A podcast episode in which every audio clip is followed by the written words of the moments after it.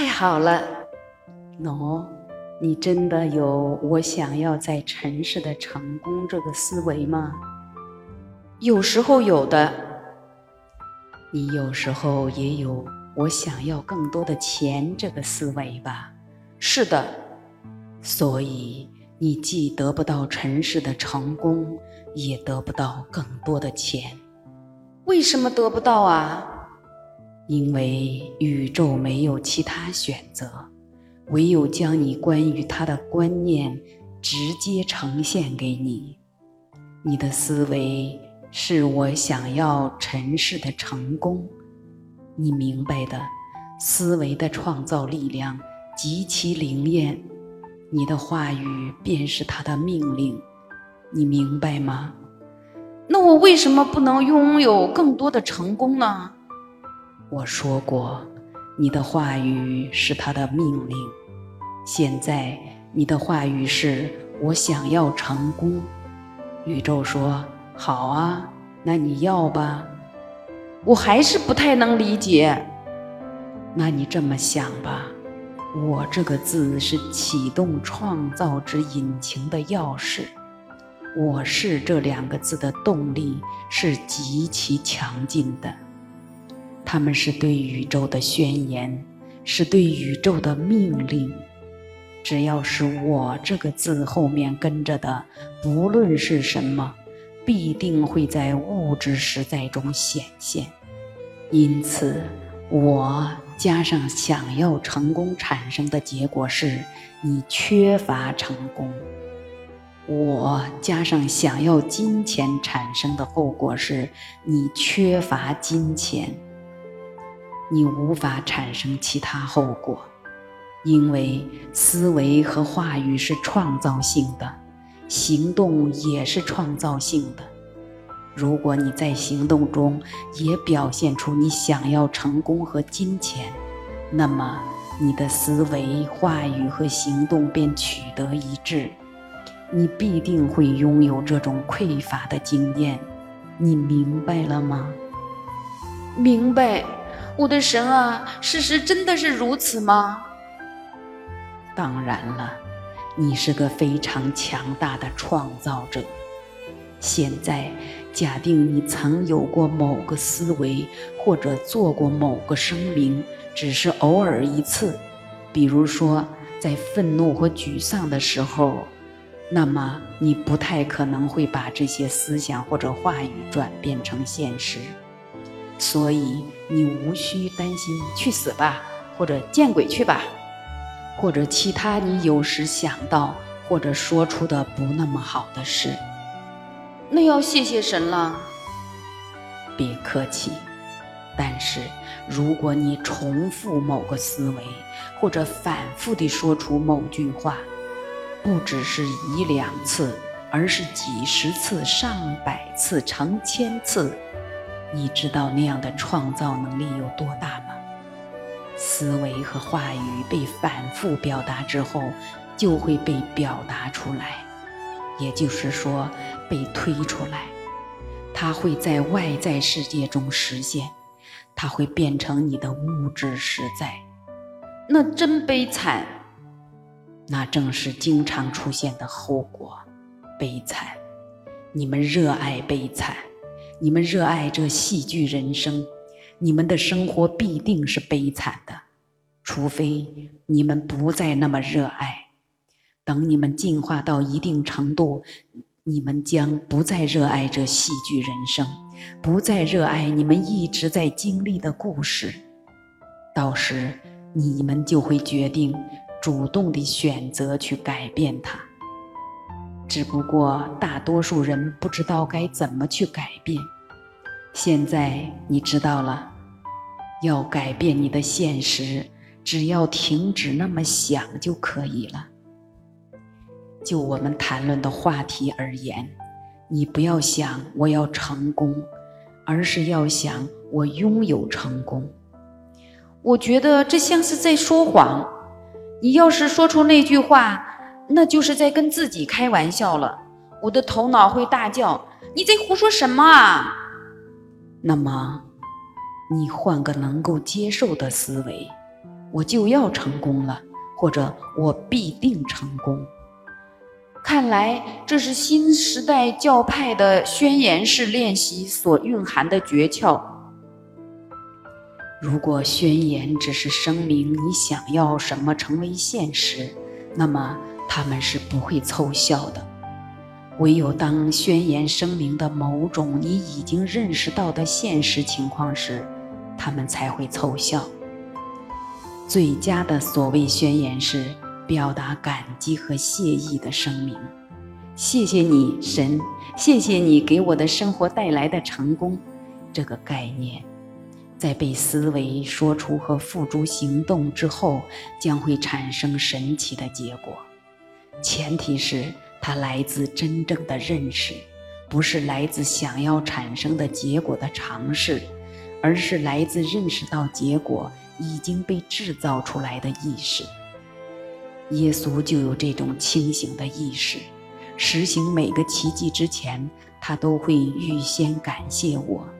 他从来没有想到过不要心怀感激，因为他从来没有想到过他的宣言不会实现。他从来不曾有过这种想法。他非常清楚他的身份和他与我的关系，所以他的所有思维、话语和行动都反映了他的意识，正如你的思维、话语和行动也都反映了你的意识。如果生活中有某样你选择来经验的东西，别想要它，去选择它。你不是想选择尘世的成功吗？你不是想选择要更多的钱吗？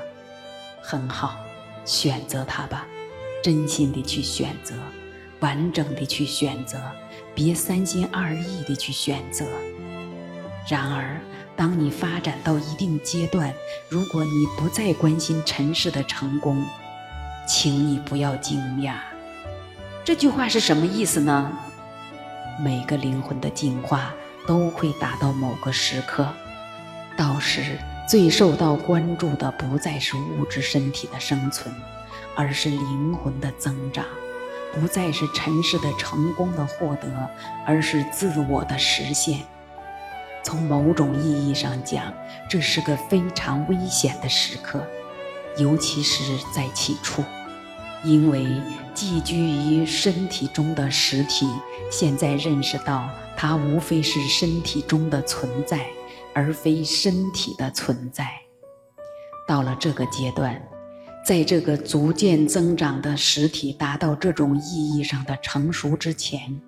通常会出现一种不再以任何方式关心身体的事物，灵魂十分兴奋，它终于要被发现了。精神放弃了身体以及所有与身体有关的事物，一切都被忽略，各种关系被搁置，家庭消失了，工作变得无关紧要，账单也不付了。身体本身甚至很长时间没有进食，现在这个实体的全部注意力都对准了灵魂和灵魂的事物，这可能使得该存在的日常生活中出现了很大的个人危机。尽管精神感受不到任何创伤，他将会沉醉在极乐之中。其他人会说他是精神错乱。失去了精神，而从某种意义上来说，你确实如此。发现生活与身体无关这个真相，可能创造出另一种失衡。原来实体在行动中表现的仿佛身体就是一切，可是现在它在行动中表现的身体根本并不重要。这当然也是事实的。身体很快地忆起这一点。你是三合一的存在，由身体、精神和灵魂构成。你永远是三合一的存在，而不仅仅当你生活在地球上才是。有人认为死亡时身体和精神被遗弃，身体和精神并没有被遗弃，遗弃了它最早累赘的部分，但永远保留它的外壳。精神也随你而去。联合灵魂和身体，变成三维的或者三相的能量块儿。假如你选择继续经验这种你称为地球上的生活的机会，你的神圣自我将会再次将其真实的维度分解成你的所谓的身体、精神和灵魂。实际上，你是一种能量，但是有三种不同的属性。当你开始在地球上寄居于新的物质身体，你的躯体。降低它的振动频次，将它自身的振动由快的看也看不清的频率降低到能够产生物质的频率。这种实在的物质是由纯粹的思维创造出来的，是由你的精神，由你那三合一的存在中较高的精神面相创造出来的。这种物质是百千亿兆个不同的能量单位凝聚而成的巨块，由你的精神所控制。你真是个精神控制大师。由于这些细微的能量单位已经散发出它们的能量，于是它们遭到身体的抛弃，而精神同时又创造出新的能量单位。这是由精神利用它关于你的真实身份的持续思维而创造出来的。可以这么说，躯体捕捉到这个思维，并降低了更多的能量单位的振动频次，于是这些能量单位变成了物质，变成了你的新物质。你的身体的每个细胞，每隔几年就会通过这种方式进行改变。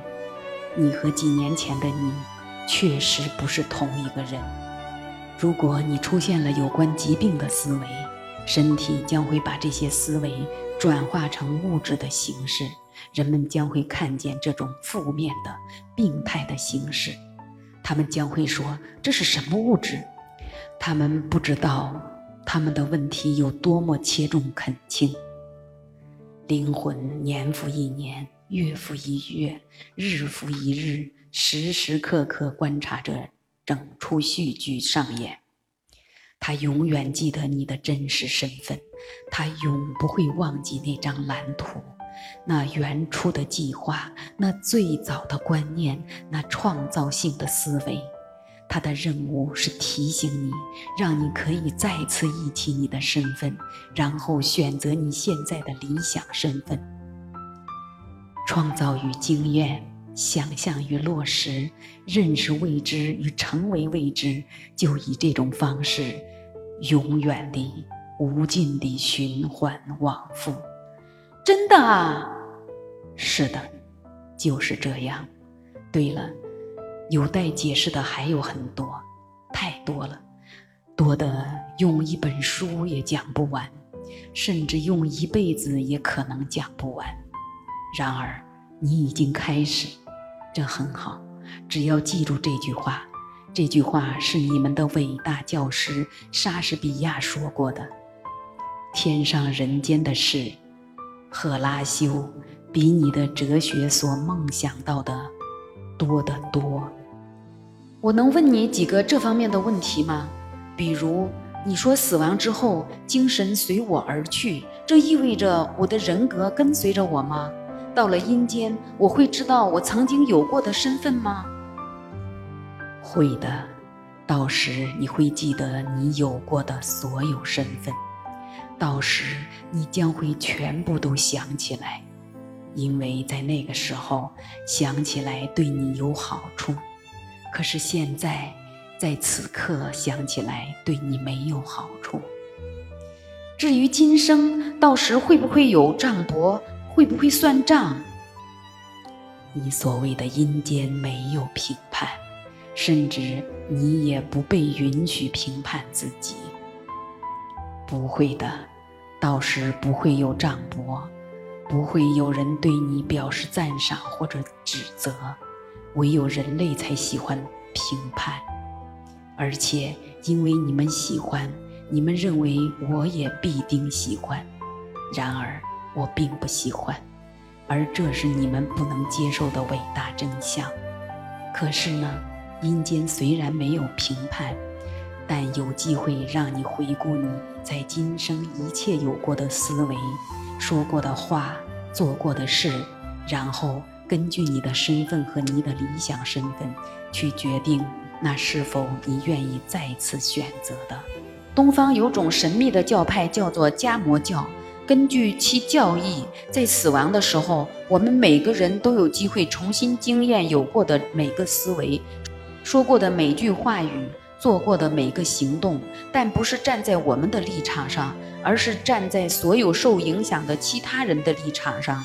也就是说，我们业已经验过我们从前思考、说话、行动时的感受。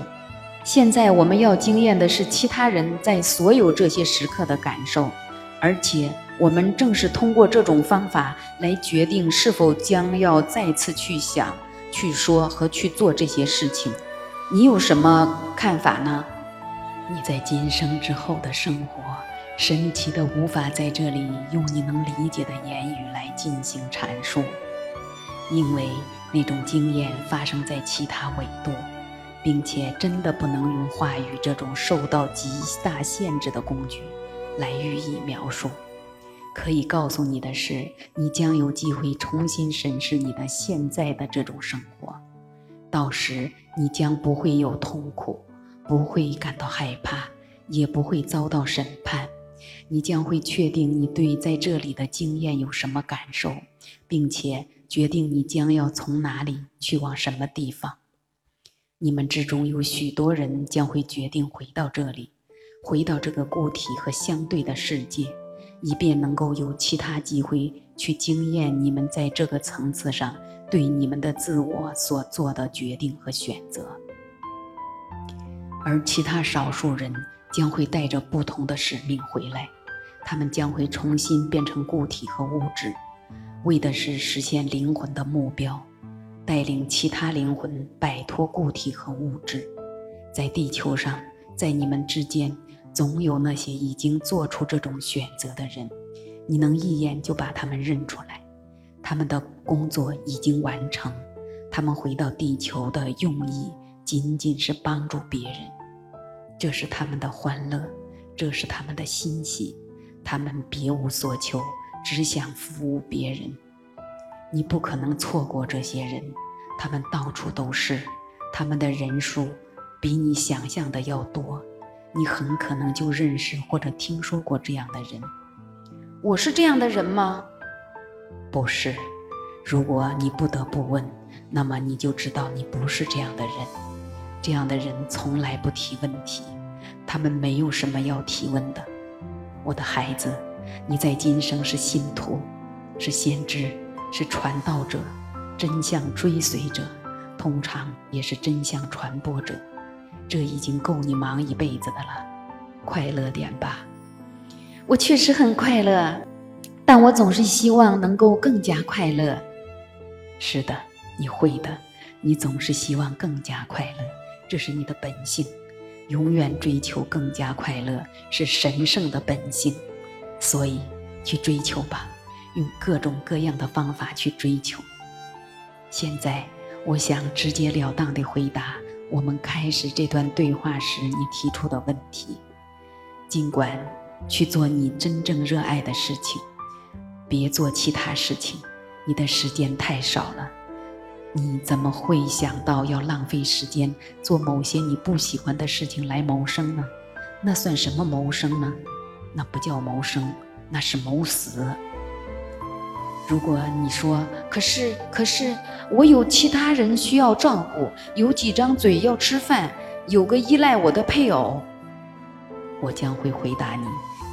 如果你顽固地认为你的生活只跟身体正在做的事情有关，那么你就尚未理解你来到这里的原因。反正去做些令你高兴的事情吧，去做些表明你身份的事情，然后你至少能够不再对那些你认为阻碍你的欢乐的人感到怨恨和愤怒。你的身体正在做的事情不应受到贬低。那是重要的，然而其重要性却与你想象的不同。身体行动的初衷是成为某种存在的状态的反应，而非成为获得某种存在状态的尝试。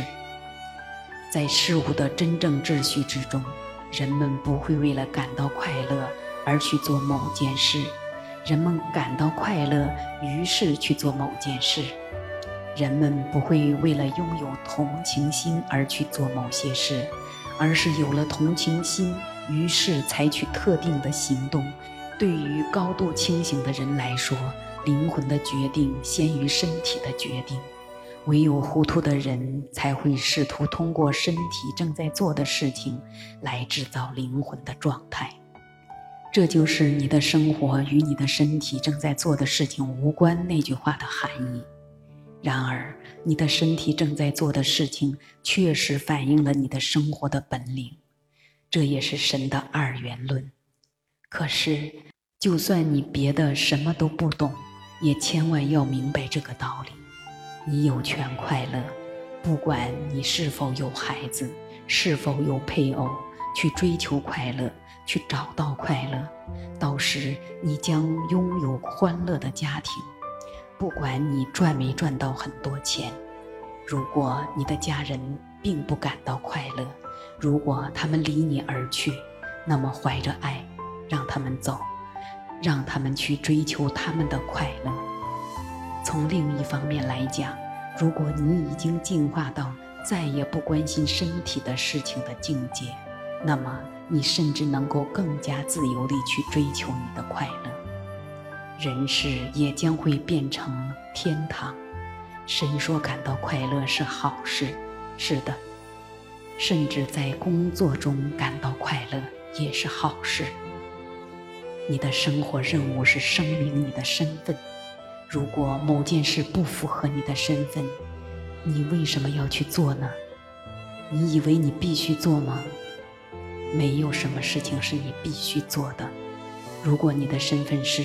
一个不惜任何代价，甚至不惜牺牲他自己的幸福来养家糊口的男人，那么，热爱你的工作吧，因为它有助于你在现实中创造出关于你的自我的声明。如果你的身份是一个为了承担他眼里的责任而从事他所厌恶的工作的女人，那么，热爱，热爱。热爱你的工作吧，因为它完全符合你的自我形象、你的自我观念。所有人都能够热爱任何事情，只要他们明白他们在做的是什么事，以及为什么要做那些事。没有人会做任何他不想做的事情。